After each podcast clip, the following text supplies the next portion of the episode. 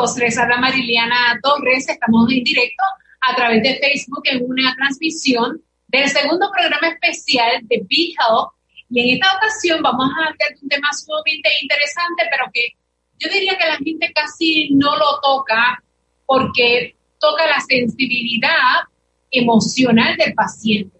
Se trata de la artritis psoriásica. Así que nuestro tema está basado en la salud mental y la artritis psoriásica. Para hablar sobre el mismo, tenemos con ustedes al psicólogo doctor Gilvic Carmona. Buenas tardes, doctor, ¿cómo está? Buenas tardes y encantado de estar contigo, ¿verdad? Eh, y con la gente de BeHealth que siempre colaboramos. Sobre todo, obviamente, hablando de este tipo de temas que son tan importantes porque, número uno, cambian la realidad en la que nosotros vemos las situaciones que nos ocurren tanto para el paciente, para los familiares, pero más importante aún, para la comunidad y que seamos un poco más sensibles y compasivos a la hora de evaluar este tipo de situaciones. Definitivamente y que seamos un poco más empáticos con aquellas personas que lo padecen para poder entenderlos. yo creo que el impacto mental que tiene pues esta afección en la piel quizás yo, yo la considero como algo invisible, pero que emocionalmente para los pacientes es muy duro para poder comprenderla. Así que quisiera comenzar, doctor, para hablar un poquito sobre ese impacto, digamos, invisible sobre la salud mental y emocional para las personas que padecen psoriasis. Claro, definitivamente. Pues mira, me gustaría, antes de ir de lleno a hablar del impacto emocional rápidamente, que las personas estén en contexto, comprendiendo que la enfermedad eh, de la psoriasis es una condición que tiene varias características. La primera es que es crónica. Y ahí es donde comenzamos a ver, a ver el impacto que tiene. Una condición crónica es una condición que prevalece por mucho tiempo con nosotros y que en muchas ocasiones puede ser degenerativa. La otra característica es que es una enfermedad del sistema inmune. Y al ser, un, al, ser del sistema inmune, pues de igual manera, en la medida que nuestras emociones no estén gestionadas adecuadamente, va a aumentar las probabilidades de que esta sintomatología física se presente y que afecta obviamente la piel y afecta las articulaciones. Así que vemos que de alguna manera este paciente va a tener un impacto no tan solo a nivel eh, físico o a, nivel de la cronicidad, sino que se divide en cuatro aspectos importantes, ¿verdad? Un diagnóstico de una condición de esta naturaleza pasa por un proceso eh, adaptativo y de aceptación a una nueva responsabilidad. ¿Saben por qué? Porque una de las cosas que yo siempre le digo a, a mis pacientes es que esta no es una condición que tú eliges, ni que tienes la culpa ni que estás preparada para ella. Así que nosotros tenemos que tener eso ¿verdad? verdaderamente en contexto y de igual forma que manteniendo unos hábitos saludables, cuando somos constantes con la aplicación del tratamiento que el médico nos, nos planteó, cuando tenemos un empoderamiento de cuál es nuestra condición y lo que tenemos que hacer, definitivamente vamos a ir construyendo una capacidad para gestionar nuestras emociones adecuadamente. Y mira qué cosa más curiosa, Mariliana. No hablo de controlar las emociones. Ahora en la neurociencia nosotros hablamos de gestionar las emociones. Y hablamos de gestionar porque es como cuando tú aceptas la realidad sin que eso signifique que tú estás de alguna manera resignándote a tenerla. Gestionar no ser tratar de entender lo que está pasando para yo poder manejar mejor mis emociones. Definitivamente. Voy conociendo qué es lo que está pasando, voy conociendo cuáles son mis límites, hasta dónde yo tengo la capacidad de llegar para manejarla por mí mismo, voy teniendo una, una constancia y un conocimiento de cuál es el tratamiento que tengo que hacer. También voy mirando los factores de riesgo que pueden agravar mi condición y sobre todo algo que a veces es sumamente importante y que cuando yo estoy en reuniones con médicos siempre soy una persona que le hace saber, tú tienes que empoderar al paciente. El paciente tiene que entender que el poder proviene de sí. Y en la medida que yo esté empoderado, a veces es una cosa eh, un poquito difícil porque este tipo de paciente que de entrada tiene un estigma. Mira, hay, digamos que, perdón, cinco cosas le pasa a este tipo de paciente. Lo primero, que ya lo hablamos, es que al ser una condición crónica, me va a acompañar desde el diagnóstico hasta el resto de mi vida. Eh, pero claro, la cronicidad, a diferencia de una condición aguda, que es que me está lastimando todo el tiempo allí, como la diabetes, como la alta presión, incluso como el VIH, es una condición que está allí latente y que no, me, no se puede desaparecer. Segundo, que es difícil. Es difícil nosotros encontrarnos con una condición donde me van saliendo escamas en la piel, que esas escamas son dolorosas, de igual manera donde me voy sintiendo incapacitado y mi cerebro, que está preparado para sentirme bien, que está preparado para estar en bienestar, pues se va afectando. La tercera cosa es que es visible, o sea que no es como el que tiene diabetes, que tú te das cuenta que algo le pasa cuando le dio un bajón de azúcar o cuando el azúcar le subió. La gente a cierta distancia puede ver en la piel la marca. Y Por lo tanto, el, rechazo social. El rechazo social. Discúlpame. Y ese rechazo social trae un estigma. ¿Qué puede suponer ese rechazo social? Ese rechazo social puede suponer para la persona que realmente haga más complicada la aceptación de la situación. Segundo, que la persona realmente tienda a aislarse, que es una de las características muy importantes, y sobre todo que aumente ese dolor físico que pueda verse reflejado en un dolor emocional. Y el dolor emocional, el problema es que es invisible. El problema es que va consumiendo poco a poco a la persona y que la va limitando y luego para compensarla es un poquito complicado. Yo le digo a mis pacientes, si tú tienes la condición física y tú te la tratas, la condición puede ir, obviamente, mermando, podemos ir controlándola, pero si a, a nivel de tu salud mental, si comparamos la mente con un bosque y tú en algún momento te pierdes en ese bosque, es bien complicado tratar de llevarte a la luz. Y es importante que nosotros comprendamos eso. Y entonces, usted estuvo hablando sobre las escamas, todo eso. Este, que se ven en la piel, que pueden provocar obviamente picor. ¿Hay algún otro, digamos, síntoma o algo que se pueda, que se vea en el cuerpo que pueda provocar que nos sentimos, digamos, observados? Claro, sí, porque este tipo de escama y este tipo de erupciones en la piel, que a veces son de, de rojizas o plateadas, ¿verdad? Cuando las personas la ven, inmediatamente ¿qué va a pensar? Que lo que tú tienes se me va a pegar. Ajá.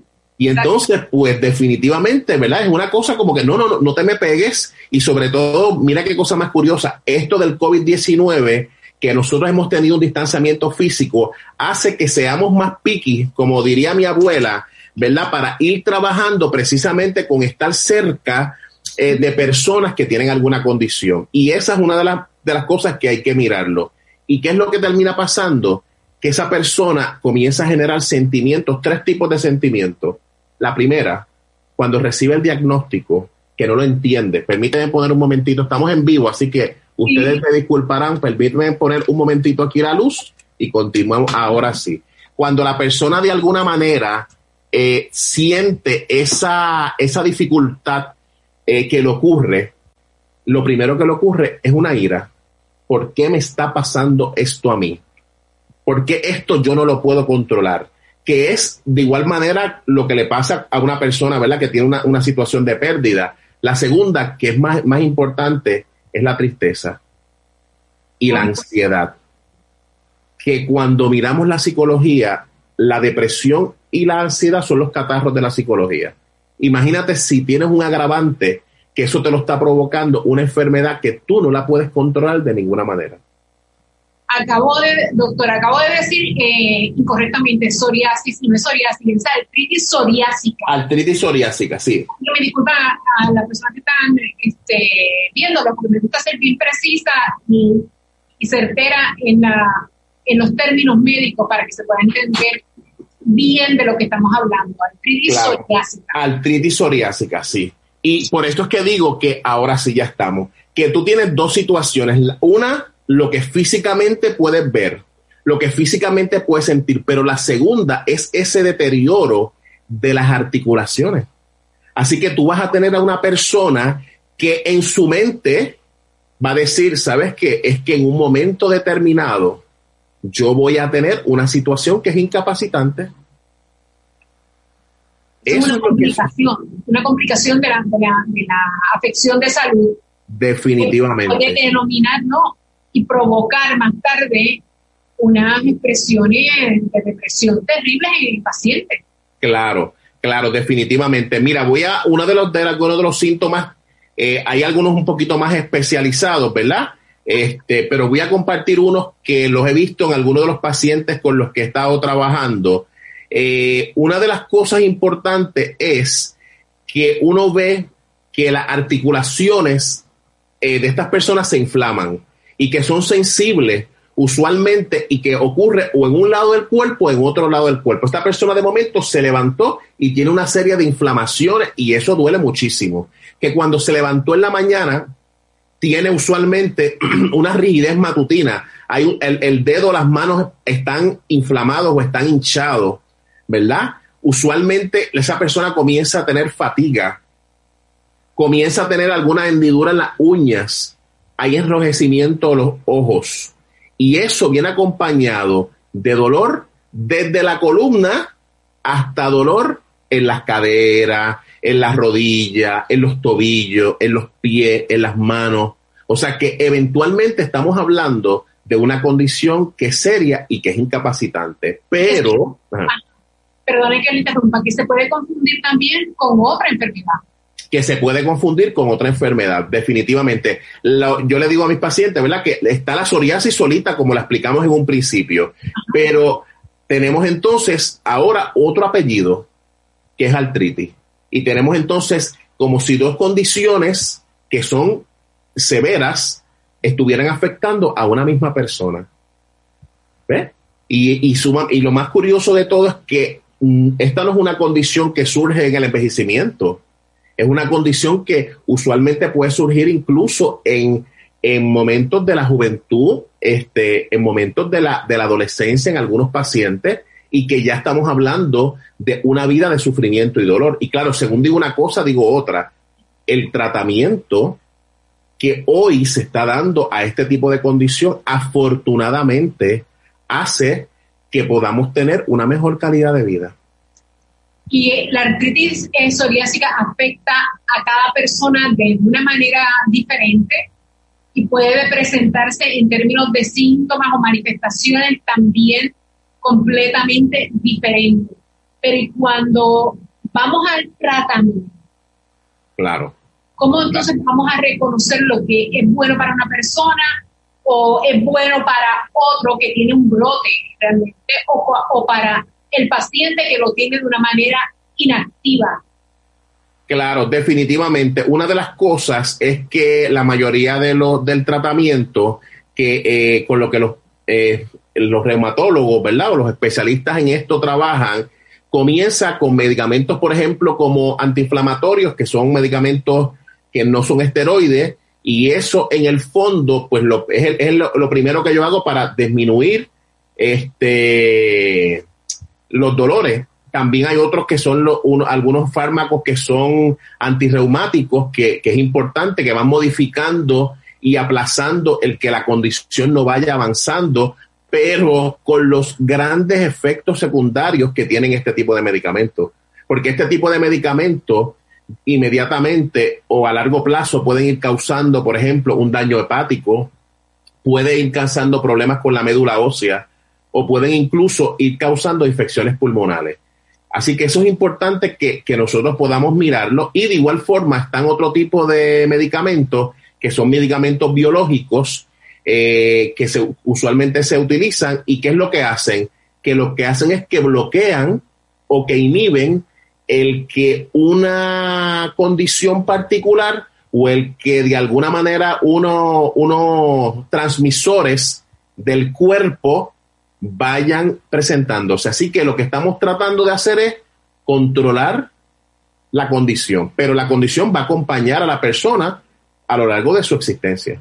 Tiene el paciente que aprender a vivir con ello. Tiene el, ¿Qué qué usted le recomienda a esas personas que nos están viendo y que padecen de esta afección de salud, de artritis psoriásica? Bueno, definitivamente. Una de las cosas importantes es que una de las primeras recomendaciones tiene que ver con el empoderamiento. Y mira qué cosa más curiosa, hablo de empoderamiento, no del apoderamiento, porque el apoderamiento es que el médico le da con la información.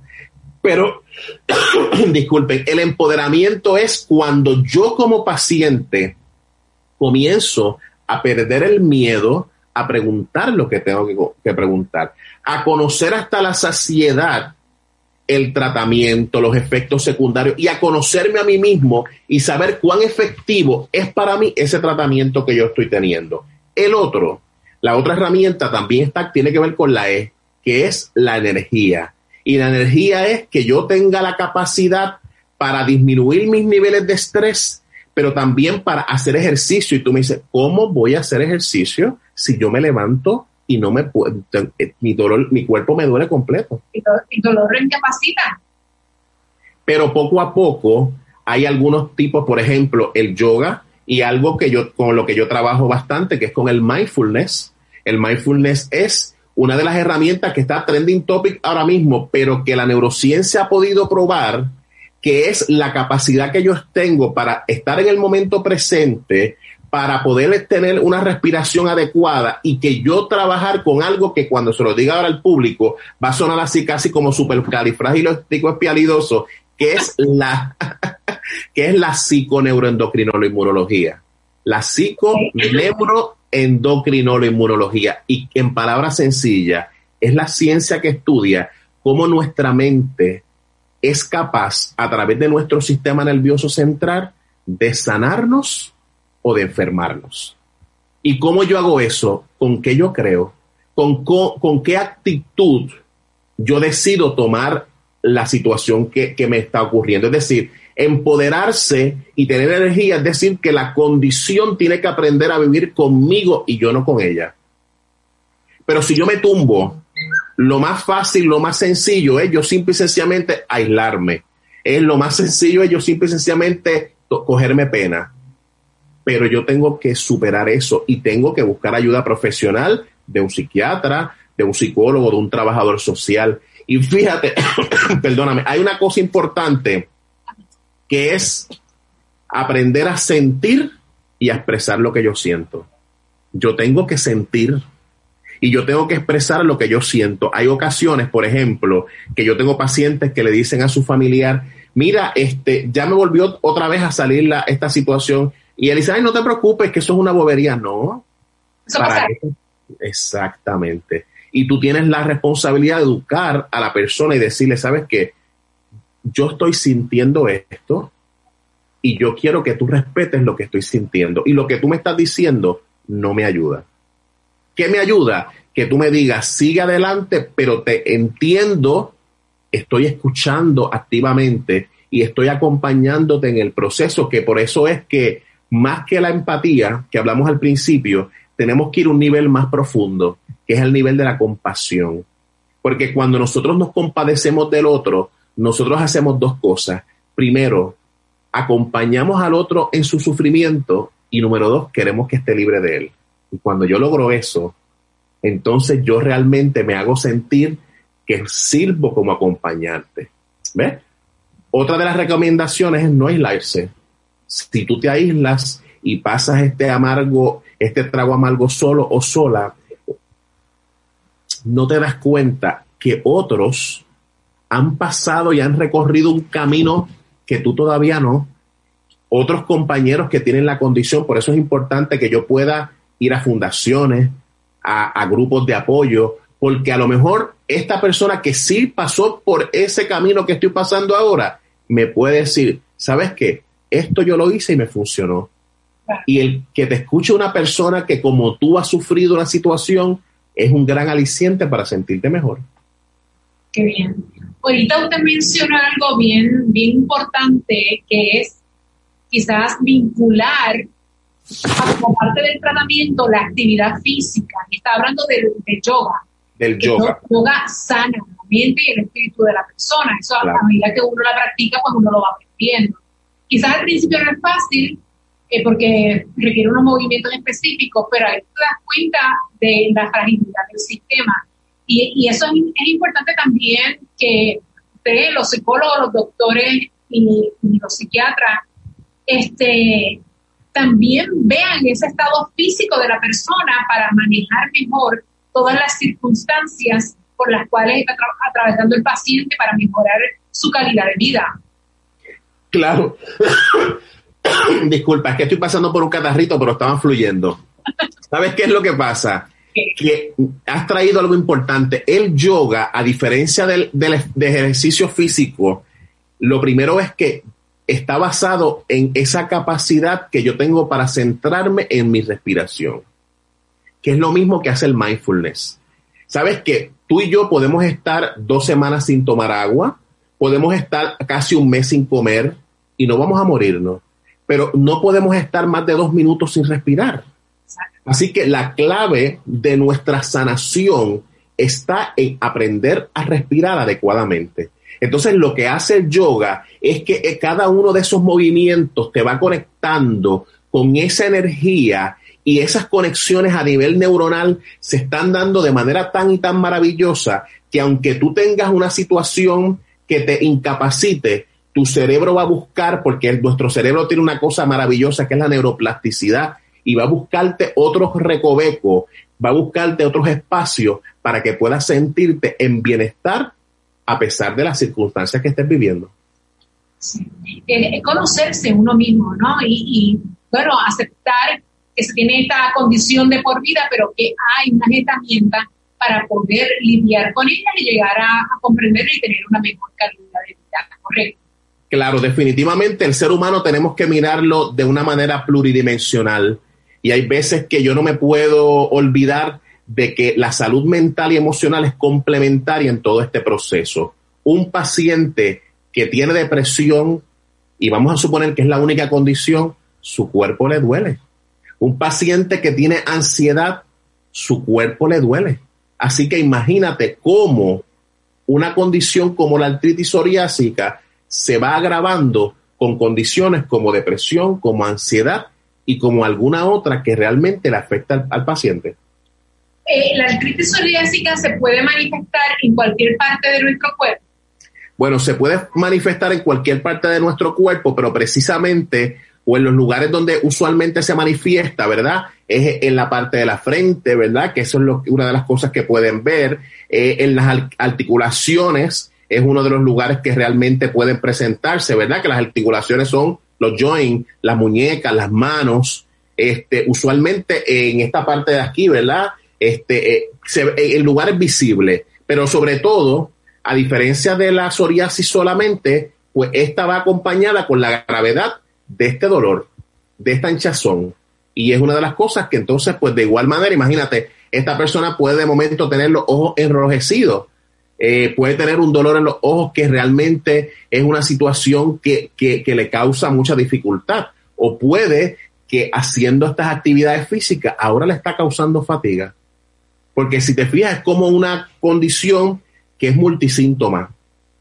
Por eso es que se sabe muy poco de la condición. Por eso es que, realmente siempre hay muchísimos estudios eh, para trabajar con, este tipo de, condiciones. Eh, la mayoría de mis pacientes que veo, donde se ven afectados, por ejemplo, es en la espalda, en la espalda baja, es uno de los lugares. Este, eh, sufren muchos dolores en los pies y usualmente en los dedos de las manos este, y en los dedos de los pies que sufren unos dolores eh, grandísimos. Es importante que las personas que nos están viendo entiendan que esta, esta enfermedad realmente no es contagiosa, que se trata individualmente, todas las personas son distintas, pero que se puede llegar a una vida normal. Y que si usted sufre problemas psicológicos, ¿verdad? Por esta enfermedad de psoriásica, es importante que visite a un especialista para que pueda ser controlado y pueda conocer más aún su enfermedad. El doctor que nos acompaña es un especialista en el tema. Me gustaría compartir su número de teléfono o, o, o contacto para que las personas que nos están viendo puedan eh, referirse a usted, doctor. Claro, definitivamente se pueden comunicar conmigo, pueden buscarme a través de mis redes sociales como Gilvic Carmona o a través de los gentiles amigos de Bill Health que ellos realmente usualmente eh, eh, me consiguen y yo con mucho gusto porque la mayoría de los pacientes yo los veo a través del referido que el médico hace. ¿Por qué? Porque me gusta que ya esta persona tenga un diagnóstico para yo entonces poder ser complemento de su tratamiento. Así que no hay ningún problema. Si usted tiene una duda, usted consígame a través de mis redes sociales Hilvic Carmona o a través de mi fanpage y con mucho gusto yo le contesto todas las dudas a nivel psicológico y con la gente de, de mi health que ellos siempre me consiguen. Claro, y recuerden que también usted necesita otro médico especialista en el tema, o sea, porque estamos hablando de la salud mental, pero también se necesita un tratamiento efectivo luego del diagnóstico de la psoriásica. Claro, y hay, eh, y hay también, y eso es importante, ¿verdad? Yo me lo voy a atrever a decir, que hay tratamientos complementarios que ayudan mucho a estos pacientes. ¿Sabes? Uno de ellos, el Reiki. El Reiki, sí, el Reiki, que es una condición en la cual, ¿verdad? A través de unos, unos puntos energéticos que nosotros tenemos en nuestro cuerpo, hay expertos en Puerto Rico que, que son formidables, incluso hay médicos que practican eso y van ayudándote a tú sentirte bien. O sea que nosotros no podemos descartar ninguna herramienta que nos haga sentir en un estado de bienestar y saber, ¿verdad?, que, que tener una condición que en efecto es incapacitante no es que yo me defina por esa condición. Nosotros como seres humanos en nuestra humanidad, en nuestra parte más profunda de lo que nosotros somos, nosotros somos más allá de una enfermedad somos más allá de un síntoma. Somos seres que realmente en la medida que nos vamos conectando con nuestro interior, en la medida que nos vamos conectando con nuestra espiritualidad y con un ser superior, el nombre que usted quiera ponerlo, eso también es importante para que usted se pueda sentir cómodo o cómoda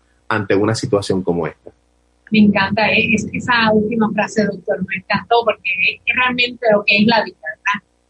Eh, eh, se trata de eso, tomar control de la vida y, seguir hacia adelante y comprender que estamos aquí para, para disfrutarla y sanarla en la medida que se pueda llevar una vida con calidad. Muchas gracias, doctor, por haber estado con nosotros en Vigel en este programa especial, este nuestro segundo programa sobre psoriásica y queríamos eh, señalar al público, ¿verdad?, que nos está viendo, que vamos a contestar sus preguntas. Si usted tiene preguntas, comuníquese con nosotros a través de la página de BeHealth para que entonces los doctores puedan contestarlas y nosotros vamos a hacer el vehículo de transmisión con relación a la afección de salud que lo está preocupando y causando muchas dudas. Muchas gracias, doctor, por estar con nosotros. gracias a ustedes y gracias a ti porque has personas como tú se necesitan en estos medios hablando con la sensibilidad que corresponde a este tipo de situación. Así que ricas y abundantes bendiciones y buena vibra. Se reciben, se reciben. Muchas gracias a todos. Que pasen todos muy buenas tardes.